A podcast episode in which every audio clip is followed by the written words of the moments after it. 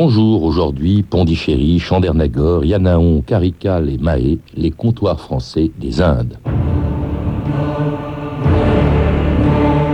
La France ne peut plus conserver ses établissements de l'Inde. Il vaut mieux partir avec le sourire qu'avec un coup de pied dans le cul. Monseigneur Collat, archevêque de Pondichéry en 1954.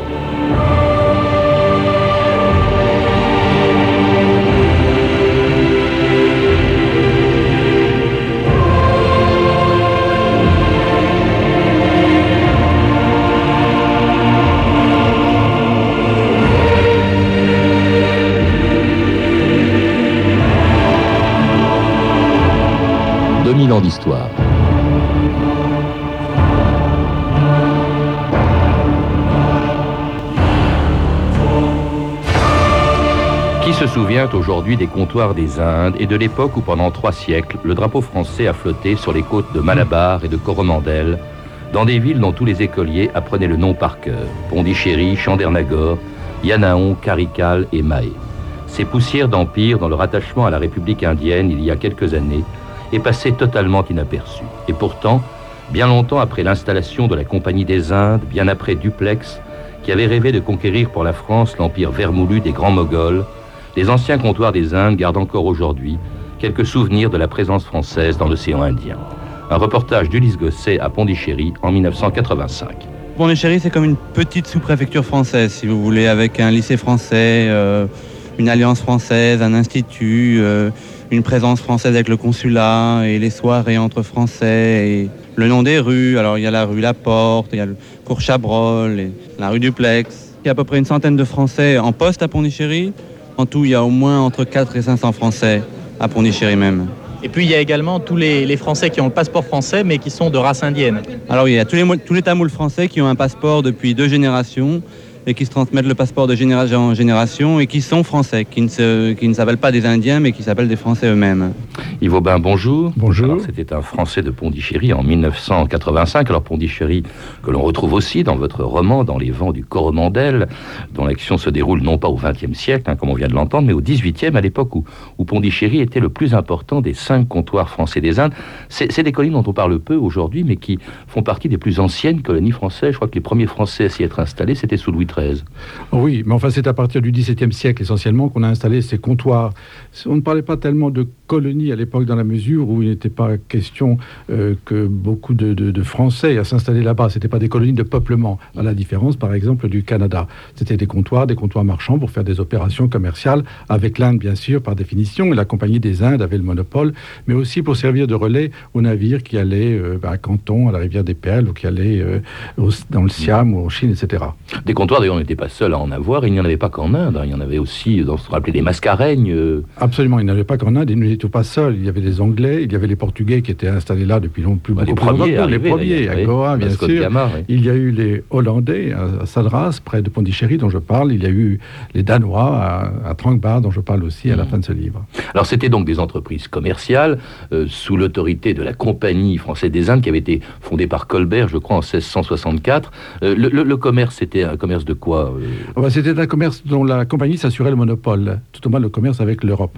Euh, par contre, le commerce qu'on appelait le commerce d'Inde en Inde, c'est-à-dire le commerce avec les autres pays d'Asie, était libre et tout le monde pouvait le faire, y compris les gentilshommes, puisque les nobles pouvaient faire le commerce en Inde sans déroger. C'était une exception.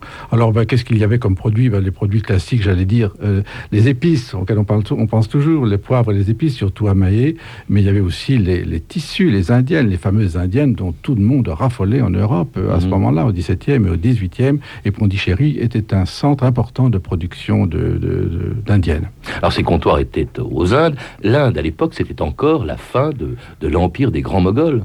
Oui, c'était c'était un moment où Duplex est là, en tout cas au 18, 18e. Euh, on est en pleine, anarchie. Le grand Moghol, à Delhi, enfin il y a eu des grands Moghols, euh, était euh, exercé un pouvoir tout à fait nominal. Et dans le sud, par contre, les, États étaient relativement indépendants, quasiment indépendant. Et Duplex en a profité le jour où le vieux Nizam d'Hyderabad, qui avait plus de 100 ans, dit-on, Nizam ul est mort, ses fils se sont disputés, ses petits-fils aussi, et Duplex, très intelligemment, en a profité pour euh, exercer une plus grande influence dans le jeu territoriale. En fait, on leur avait acheté ces, ces, ces, comptoirs. Euh, il y a quelques noms, Duplex, c'est un nom assez connu. Il y en a un euh, qui, est peu connu, c'est un certain François Martin. C'est lui qui a vraiment établi, c'est le premier comptoir qui était Pondichéry. Exactement, à Pondichéry, c'était lui. Avant, il y en avait un autre à Surat, de l'autre côté, dans le mhm. mais euh, c'est le premier, c'est le fondateur de Pondichéry, absolument. Alors, Duplex, vous l'avez évoqué, c'est peut-être le premier nom que l'on retient quand on évoque ces comptoirs français, tout simplement parce que quand Duplex en devient le gouverneur euh, en 1742, lui, il rêve d'un empire. À partir de ces comptoirs, il veut construire un empire pour la France, un peu comme les Anglais le feront. C'est un homme tout à fait remarquable. Euh, oui, il a d'abord été un grand commerçant, il est arrivé en Inde en, 1900, en 1721-1722. Il a été un grand commerçant, il était gouverneur de Chandernagore, puis après, il a été promu tout naturellement gouverneur de l'ensemble des établissements français en Inde. Donc, il est arrivé à Pondichéry en 1741, comme vous le dites. C'était un commerçant très avisé, mais euh, c'était un homme excessivement pragmatique. C'était pas un intellectuel, comme je, comme je le dirais aujourd'hui, euh, un homme pragmatique. Et d'abord, il a pensé que euh, les choses devaient changer, parce que jusqu'à présent, on, faisait venir du numéraire, de l'argent d'Europe, de, France, et puis avec ça, on achetait les produits qu'on réexportait. La Compagnie des Indes se réservant le monopole. Il a compris que c'était pas possible, et il a voulu agrandir un peu le territoire pour que le territoire puisse se suffire à lui-même. Et puis alors ensuite, comme je l'ai dit, il a profité des divisions des divisions des, des princes du pays pour euh, exercer euh, une sorte de protectorat sur la moitié sud de l'Inde. Été la grande affaire de l'armée de Golconde, de Hyderabad, etc. Et c'est lui, l'inventeur, on peut le dire, l'inventeur de la formule du protectorat. Les Anglais n'ont fait que reprendre, en, réussissant mieux que les Français, que reprendre cette formule. Et lui va conquérir pratiquement tout le Décan, un pays grand comme deux fois la France, 30 millions d'habitants. Avec 300, avec 300 soldats. assez extraordinaire. Et quelques bonnes pièces d'artillerie, parce que c'est ça qui, a, aussi faisait la, la différence. L'armée du Nizam, c'était 300 000 hommes. Alors il fallait une bonne artillerie pour arriver venir à bout de ce gendarme. Cela dit, on l'a rappelé en France parce qu'on craignait qu'il se fâche avec les Anglais. Alors Duplex, dont on disait euh, que de son palais à Pondichéry, c'était le Versailles des tropiques, hein, le, paradis des Français. C'est vrai, écoutez ce que disaient euh, les voyageurs de passage dans les comptoirs des Indes à l'époque de Duplex, la revue de texte Stéphanie Duncan. Oui, tous les voyageurs qui reviennent des Indes à l'époque sont frappés par l'oisiveté des Français coloniaux, les femmes notamment. La plupart d'entre elles, raconte Anctil du Perron, donc un voyageur, la plupart d'entre elles sont presque abandonnées aux soins des esclaves noirs, qui leur donnent la connaissance de tous les plaisirs et les nourrissent dans une paresse et une langueur qui leur permettent à peine l'usage de leurs membres. ce voyageur raconte que ces dames passent leur journée à boire du thé, à papoter ou à dormir. Autre activité euh, très sportive qui fait la surprise d'un Français de passage, la promenade allongée dans un palanquin. Le palanquin, explique-t-il, est une espèce de sofa attaché à un bambou de 5 ou 6 pouces de diamètre avec des rideaux sur les côtés. Cinq Indiens, que l'on nomme bouées, portent le palanquin, trois devant et deux derrière. Les personnes qui excèdent le poids ordinaire ont six bouées, celles de grande considération en ont toujours six. Un autre voyageur décrit la fameuse sieste dans la chaleur tropicale. Vautré, dit-il, dans les longs fauteuils de la véranda au store baissé, éventé par un petit boy qui agite le grand éventail fait d'une palme immense bordée d'odorants vétivers. Les conséquences inévitables de l'ennui, c'est la médisance. On ne peut aller dans aucune maison sans entendre médire, dit-il. La maladie y est générale. De temps à autre, on voit paraître des écrits anonymes diffamant l'honneur des femmes. C'est l'esprit du pays. Rien autre moyen de faire passer l'ennui. On mange. Les dames, raconte Anctil du Perron encore, les dames s'amusent toute la journée à mâcher du bétel, c'est une espèce de racine. Hein. Ce qui, disent-elles, leur fortifie l'estomac. Les fruits acides, les caries poivrés, le chili vert, enfin tout ce qui met le feu dans le corps fait le fond de leur nourriture. Et bien sûr, on fait la fête. Des jeux, des balles, des repas champêtres, où règne, dit-il, un air d'aisance et de gaieté qui souffle le poison et l'amour dans les cœurs les plus insensibles. Et oui, l'amour. Notre voyageur, d'ailleurs, effrayé par toute cette sensualité qui l'assaille, décide de rentrer tout de suite en France. Il était temps que je quittasse Pondichéry, dit-il. Les chaînes plus aisées à prévenir qu'à rompre commençaient à m'y attacher fortement. Mais la plupart des Français qui vivent aux Indes n'ont, eux, aucune envie de quitter ce luxe et cette volupté. Les trois quarts et demi d'entre eux n'osent retourner en France, constate Robert Schall. Non qu'il leur soit défendu de revenir dans leur patrie, mais c'est que les filles suivantes de Vénus les ont si bien salées et poivrées qu'ils crèveraient dans les froidures du Cap de Bonne-Espérance s'ils hasardaient de le repasser. C'était le paradis pour les Français, Yves Aubin. Il y a une atmosphère qu'on retrouve d'ailleurs dans votre roman, hein, dans, Les Vents du Coromandel. Exactement, et on retrouve Anctil du Perron, que je cite bien entendu, le journal est, est bien connu. C'était effectivement cette atmosphère bien sûr, l'oisiveté, surtout les femmes, la promenade le long de la mer le soir, la promenade parce qu'on a besoin de retrouver la fraîcheur, le vent de la mer. tout ceci compose effectivement le fond de la vie là-bas et le fond de ce roman. ceci étant, il faut bien voir qu'il y a aussi des aspects très, très, très difficiles et très difficiles. Bah, les Indiens peut-être. Quels étaient les rapports D'abord, vous savez, d'aller là-bas, c'était un voyage au mieux de 8 à 9 mois. Quelquefois, on mettait un an. Et beaucoup de gens mouraient durant la traversée. Et puis, là-bas, il y avait les maladies. Il y a quand même le climat. Bon, bien sûr, euh, il y a les épices. Il y a plein de choses qui permettent de vivre. Mais quand même, le, climat et, les conditions de vie étaient difficiles. Alors, euh, bien sûr, euh, il y a les deux aspects des choses. Oui, puis il y a aussi les Indiens dont on parle peu. Enfin, il y a aussi d'autres textes de l'époque, vous en parlez, vous, mais il y a d'autres textes de l'époque qui montrent que les Français sont mélangés entre la fascination qu'exercent sur eux les Indes, l'Inde des grands Moghols et les Indiens, et en même temps, il y a aussi une certaine condescendance vis-à-vis d'eux, souvent. Oui, c'est-à-dire que vous savez, c'était deux sociétés qui, étaient, euh, qui ne s'ignoraient pas, bien sûr. Et je, présente en particulier le cas du courtier de la compagnie, Anandarangapoulet, dont le journal est très très célèbre, dont la maison existe toujours. C'est la seule qui ait résisté à la destruction de, au XVIIIe siècle, mais euh, qui était un, lien entre les deux. Mais sinon, bien sûr, entre les Indiens, les Brahmanes et puis euh, la population européenne, il y avait effectivement une, un certain fossé, c'est clair. Puis c'était un paradis qui était aussi à la merci des guerres et de la convoitise de nos grands ennemis euh, en Inde, les Anglais, les Anglais qui à plusieurs reprises se sont emparés des comptoirs français de l'océan Indien. Sa Majesté l'Empereur me donne l'ordre de venir à Saint-Cloud-sur-le-Champ. Napoléon Et pourquoi? La France et l'Angleterre sont de nouveau en guerre, madame.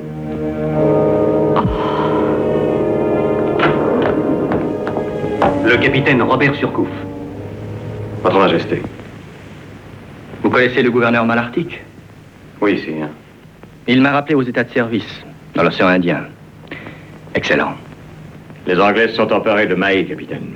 C'est notre plus grand arsenal dans l'océan Indien que nous perdons avec Mahé. Vous l'avez compris. Si votre majesté me permet de mener cette affaire comme je l'entends, l'ennemi se mordra les poings de nous avoir chassés de Mahé. Entendu. Merci, capitaine. Alors, pendant toutes les, guerres franco-anglaises, il faut bien, et pas seulement pendant les guerres de l'Empire, euh, tous les comptoirs ont été menacés et même pris à plusieurs reprises. Duplex a dû défendre Pondichéry, ça c'était au 18e, c'était bien avant Napoléon, contre les Anglais. Mais en revanche, ses successeurs laisseront euh, la ville et les comptoirs, comme Mahé, mais surtout Pondichéry, pris par les Anglais. Lali Tonandal, par exemple, qui était un des successeurs de, Duplex, a même euh, perdu la vie à cause de ça. Oui, Duplex a résisté victorieusement aux Anglais. C'est absolument admirable et c'est le début de, mon livre, donc dans les vents du Coromandel. Mais ensuite, les Anglais, on, ne serait-ce qu'au XVIIIe siècle, ont, pris Pondichéry trois fois. Et entre autres, comme vous le racontez, comme vous l'évoquez, sous le général de Lally, euh, à ce moment-là, Pondichéry a été complètement rasé. C'était une ville superbe avec de superbes monuments. Ils ont tout rasé, non seulement les, palais, les maisons, les fortifications, les églises, les églises des environs, et ils ont chassé les, habitants. C'était un exil. C'est une page qui, n'est pas connue, qui n'est pas suffisamment connue, je, le regrette. Alors Lali a été, pour tout dire, était un fou, euh, c'est un psychopathe. Il méritait d'avoir la tête coupée. Et il a si bien fait en rentrant en France qu'effectivement on lui a coupé la tête. Louis XV a décidé effectivement qu'on lui couperait la tête. Alors après, il y a une célèbre affaire qui est l'affaire Lali-Tolindal, mais lui même ne s'appelait pas Lali Tonadal, il s'appelait général de Lali. Ça, c'est l'affaire célèbre de Lali Tonadal avec Voltaire.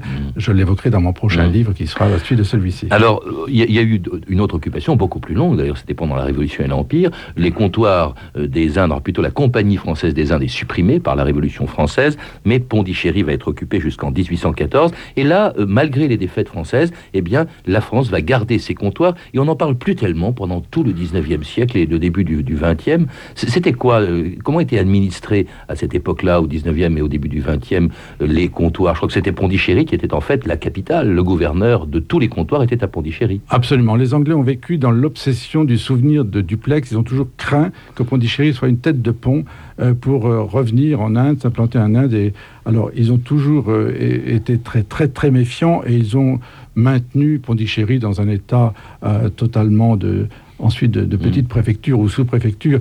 Euh, disons qu'après la grande période du 18e, Pondichéry, ce n'est plus grand-chose. Enfin, il y a mm. toujours la douceur de vivre, mais ce n'est plus grand-chose. La ville a été reconstruite après le, à la fin du 18e. C'était une ville superbe, c'est encore une ville superbe. Malheureusement, elle n'a pas été classée que par l'UNESCO comme il en a été question. Et euh, ben, comme toutes les villes, elle subit un certain nombre de démolitions. Il faut le regretter, se dépêcher d'y aller. il y avait les comptoirs, il y avait aussi les loges, hein, qui avaient des noms extraordinaires. Kazin Bazar, Dhaka, Balassor, Patna,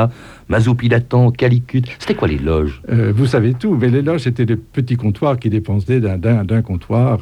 Euh, c'était des vies, vous savez, très difficiles. On, on évoquait tout à l'heure la douceur de vivre, le plaisir de vivre, c'est vrai, mais quand même dans ces endroits un petit peu perdus sous un climat très difficile, c'était pas toujours des vies très faciles. Ils avaient, ils envoyaient, je crois, ils avaient un député et un sénateur hein, représentés pendant la Troisième République et puis la Quatrième. La, population, il faut le rappeler, s'est ralliée à la France libre en 40. Hein. Les, comptoirs des Indes ont été les premiers alliés de Gaulle. Absolument, et même c'est le gouverneur de Chandernagore, euh, qui s'appelait Charles-François Baron, qui a été le premier euh, outre-mer, je crois, à se rallier à, de Gaulle. Mm. Il est devenu ensuite gouverneur de Pondichéry, et où il a terminé sa carrière. Bonjour, 7 septembre 1946. Les services artistiques des émissions vers la France d'outre-mer vous présentent un programme au cours duquel sera évoquée la journée du 7 septembre 1940, qui vit les établissements français de l'Inde répondre officiellement à l'appel du général de Gaulle. Le ralliement des établissements français de l'Inde est chose faite. Il semble que l'on respire mieux, malgré les ricanements des quelques Vichy, malgré la menace que l'on s'en est du côté du soleil levant. Alors c'était pendant la Deuxième Guerre mondiale. Euh, là se produit un événement qui est capital, c'est évidemment l'indépendance de l'Inde, de l'Inde proprement dite, qui devient la République indienne. Et à ce moment-là, on commence à se poser des questions sur le maintien de la France à Pondichéry.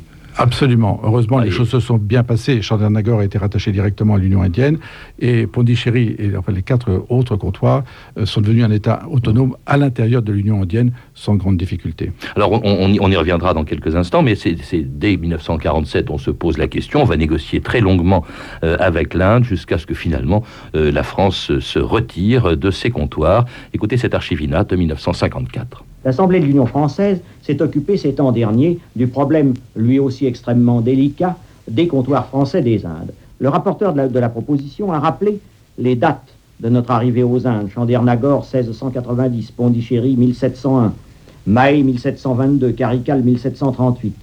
La France fait savoir que le sort des établissements dans l'Inde pourrait être réglé par un référendum parmi les populations intéressées.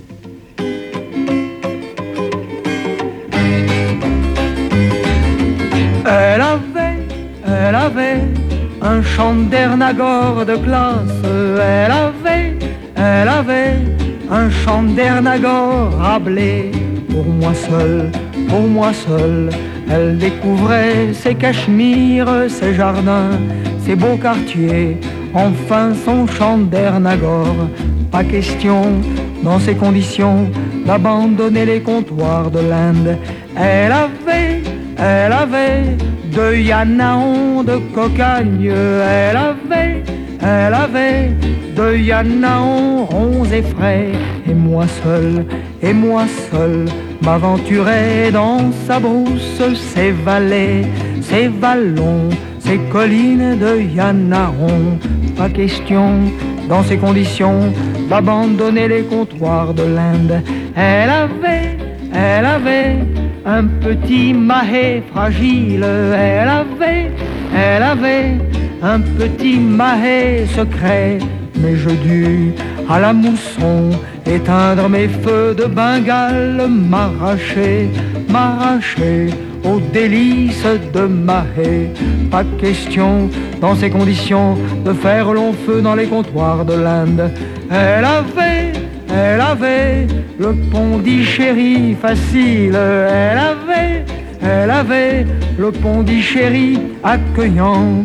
Aussitôt, aussitôt, c'est un nouveau touriste qu'elle fit voir son comptoir, sa flore, sa géographie. Pas question, dans ces conditions, de revoir un jour les comptoirs de l'Inde. Vous écoutez France Inter, 2000 ans d'histoire. Aujourd'hui, les comptoirs français des Indes. Chanté par Guy Béard en 1957, était trois ans après la décolonisation euh, des comptoirs de l'Inde. Yves Aubin, Chandernagore, Carical, tout ça, c'est fini. Euh, Pondichéry. Euh, en fait, c'était absolument inévitable. D'autant plus que la population française était très minoritaire à l'époque, au lendemain de la guerre. Je trouve que c'était à peu près un millier de personnes sur 325 000. Oui, la population était, française était peut-être 2 ou 3 000, enfin, 2 ou 3 000 personnes. les habitants de Pondichéry Pondichéry ont été un petit peu partagés, parce que rester, rester rattaché à la France sur le plan matériel, c'était pas négligeable. finalement, il y a eu un référendum, mais ils, sont, ils ont fait partie de l'Union indienne, je pense que c'était la meilleure solution. Ceci étant, il y a à Pondichéry des Indiens, des Tamouls, il y en a un grand nombre, qui ont la nationalité française, et ils n'ont pas le droit d'avoir la double nationalité, ils ont la nationalité française, et beaucoup viennent travailler en France, on les voit d'ailleurs, ils parlent français. On l'a entendu au début de, cette émission. Alors, euh, dans l'ordre, c'était Chandernagor. Là, il y avait, je crois, un seul Français hein, qui se à Chandernagor. C'est au Bengale, hein, c'est le seul qui soit au pas Bengale, hein, tout près de Calcutta. tout près de Calcutta. Sa grande rivale qui l'a emporté. Et puis, alors, il y a eu les, quatre autres comptoirs, c'était un peu plus tard. Il y a eu des négociations interminables. On se demande pourquoi est-ce que la France s'est raccrochée comme ça à ces comptoirs. Peut-être qu'elle craignait qu'il euh, y ait une contagion. Euh, c'était le début de la guerre d'Indochine c'était juste avant le déclenchement de la guerre d'Algérie. Oui, mais je crois qu'elle répondait aussi au désir d'une partie de la population, de population indienne, en l'occurrence la Pondichéry de la population tamoule, qu'elle ne voulait pas abandonner. Mais ça s'est finalement très bien passé et les relations sont tout à fait excellentes. Quand on va là-bas, il n'y a pas de problème. Il n'y a pas tellement de gens qui parlent français dans la rue, je dois vous dire. Mais bon, quand on va à Hong Kong, les gens ne parlent pas anglais non plus. Alors, euh, il faut là-bas euh, parler anglais parce que tout le monde quand même parle anglais en Inde. Hmm. quelles sont les traces, puisque vous y allez souvent, je suppose, Yves Aubin, votre, votre, livre parle de l'époque de Duplex, mais vous, vous connaissez les, comptoirs aujourd'hui. Euh, on, a entendu au tout début dans une archive que les, rues euh, portaient encore des noms français, qu'il y avait un lycée français. Absolument. Je crois que mon, livre, mon livre, qui n'est pas seulement une page d'histoire, ni même un roman d'amour, un roman d'une grande passion, euh, c'est aussi une rencontre avec l'Inde, et l'Inde est toujours là. Bien sûr, bien sûr, il y a le Coca-Cola et des choses comme ça, mais les paysages sont superbes, n'ont pas changé. C'est des paysages magnifiques de rizières, de palmiers, c'est la côte de Coromandel, c'est superbe. Il y a aussi l'harmonie entre les gens, entre les paysages, les dieux. Il y a cette douceur, parce qu'on parle toujours de la misère à propos de l'Inde. Vous savez, c'est la misère, la misère est Mère Bon, c'est vrai, euh, il y a quand même une autre image de l'Inde qu'il faut avoir. C'est pas que j'aime la misère et que je l'accepte, mais je veux dire que là-bas, dans le sud de l'Inde, qui est différent de l'Inde du Nord, du Rajasthan, que tous les ans font d'abord visiter en priorité, il y a une certaine douceur, une certaine harmonie. Il y a le sourire, il y a la gaieté. Et rien que le, sourire des gens et le, regard des enfants est quelque chose de merveilleux qui, à eux seuls, valent le voyage. Ce qui est étonnant, c'est que quand la France a quitté ses, comptoirs des Indes, c'était très exactement, je crois, pour ce qui concerne le Pondichéry, le 1er novembre 1954, c'est-à-dire le jour même du déclenchement de la guerre d'Algérie. Exactement. C'est pour ça qu'on n'en a jamais parlé, en fait. On a cherché des archives, il y en a très peu, sur, sur même à Milad, sur le... Parce que ça s'est bien passé. Alors moi, pour ma part, j'ai rencontré le dernier gouverneur français de Pondichéry, dont je parlais tout à l'heure, Charles-François Baron, et euh, c'est en le rencontrant en France, euh, nombreuses années plus tard, euh, il m'a parlé de Duplex, de la tragédie de Duplex, de la, de la beauté de la côte de Coromandel. Et c'est cela qui m'a donné l'envie d'écrire ce livre. Et j'ai donc ensuite fait de très nombreuses recherches dans les archives à Paris, là-bas, etc. Je suis allé là-bas, mais c'est lui qui m'a donné envie d'écrire ce livre. Et le livre, tout naturellement, lui est dédié. Non, puis c'était aussi euh, l'histoire d'un beau rêve. Yves Aubin, c'était le rêve de Duplex. On oublie toujours que la France aurait pu avoir un empire dans les Indes. Est-ce que mmh. c'était possible d'ailleurs? Est-ce que c'était pas euh, oui, ça, a été le rêve de Duplex, étant entendu que tout de même c'était un homme excessivement pragmatique. Il n'a pas, c'est pas une, conception a priori, mais effectivement, il a imaginé que, il a dit d'ailleurs que l'influence de la France allait s'étendre en Inde de part et d'autre, de l'est à l'ouest, jusqu'au Bengale, jusqu'à Delhi. Et pourquoi est-ce qu'il a échoué? Ben Parce qu'il n'était pas compris du tout, euh, pas du tout, euh, parce qu'aussi il a été mal secondé. Il a eu un très brillant second qui était Bussy, qui a été justement celui qui a conquis, si on peut dire, une partie de l'Inde, et puis il n'a pas eu de chance, alors que en face, les Anglais étaient déterminés, ils ont eu beaucoup plus de chance. C'est une, une, époque absolument passionnante et méconnue. C'est, vous savez, le début de la mondialisation dont on parle beaucoup, parce que c'est le moment de l'histoire où le monde a changé, où le cours du monde a changé. On ne s'est pas contenté de regarder les continents, l'intérieur d'un continent ou d'un pays, mais c'est au niveau du monde qu'on a senti que la puissance des nations allait s'apprécier. les Anglais l'ont très bien compris. Ils ont repris l'idée de duplex avec euh, le succès que l'on sait. Et par contre, les Français n'ont pas tellement compris parce qu'ils s'intéressaient davantage à ce qui se passait à Paris, à Versailles, euh, auprès de Madame de Pompadour. Alors c'est assez dramatique. Ceci étant, faut-il regretter que l'Inde n'ait pas été française? Pour ma part, je ne le regrette pas. Euh, et ce n'est absolument pas, pour ma part, un roman colonial colonialiste que j'ai écrit, pas du tout. C'est comme ça. Les Anglais ont réussi mieux que nous. Et j'aurais été un très gros morceau si la France avait dû vouloir coloniser l'Inde, assimiler l'Inde. Euh, vous savez, on aurait eu euh, peut-être la France de Brest à Calcutta. C'était un gros morceau. Déjà, déjà de l'île à Tamanrasset, ça posait quelques problèmes. Il y a quand même, euh, quand on, quand vous parlez, quand, quand, on vous lit, il y a quand même, on a l'impression une espèce de nostalgie. Je ne sais pas, peut-être parce que euh, tous les gens de, notre âge ont, répété euh, à l'école primaire les noms de Carical, de Mahé, de Yanaon. C'est vrai qu'on a gardé la nostalgie, d'autant plus qu'au fond, les Anglais ont réussi à partir. Nous aussi, on est parti des comptoirs des Indes, et contrairement à beaucoup d'autres colonies, on, est, on est parti pacifiquement. Absolument. Bah, ça fait rêver, vous savez, parce que c'est l'époque quand même de la Compagnie des Indes, les navires à voile, ces pays magnifique, euh, euh, Il y a tout ça. Je crois que ça fait tout naturellement rêver et ça donne envie d'y aller. Et ça donne envie de, vous lire, Yves Aubin. Merci de nous avoir rappelé donc ces trois siècles d'une présence française en Inde, une histoire dont on retrouve le début donc dans votre roman Dans les vents du Coromandel, qui a été édité chez Robert Laffont. Et puis à lire également trois autres livres d'histoire, Pondichéry et les comptoirs de l'Inde, après Duplex de Jacques Weber, édité chez De Noël, Un que sais-je, consacré aux grandes compagnies des Indes orientales, 16e et 19e siècle, de Michel Morino, publié au PUF, et enfin Pondichéry, 1674-1761, livre édité chez Autrement. Vous avez pu entendre un extrait de Surcouf, Tonnerre sur l'océan Indien, un film de Sergio Bergonzelli, avec Gérard Barré dans le rôle de Surcouf. Vous pouvez retrouver tous ces renseignements en contactant le service des relations avec les auditeurs au 0892 68 10 33, 34 centimes d'euros la minute ou nous contacter sur franceinter.com. C'était 2000 ans d'histoire. À la technique Alain Gadan, documentation Violaine Ballet et Virginie Bloch-Lenné, revue de texte Stéphanie Duncan, une réalisation de Anne Kobilac. Une émission de Patrice Gélinet. Le programme de la semaine prochaine, lundi, la fin des paysans avec Jean-Pierre Rioux, mardi, le père d'Astérix, René Goscinny, dont nous parlerons avec Pierre Tchernia, mercredi, les sources du Nil, jeudi, Clovis avec Max Gallo, enfin vendredi, bien avant la vache folle, la longue histoire des peurs alimentaires. Il est 14h30, vous êtes sur France Inter, bon week-end à tous et je vous laisse en compagnie de Chris.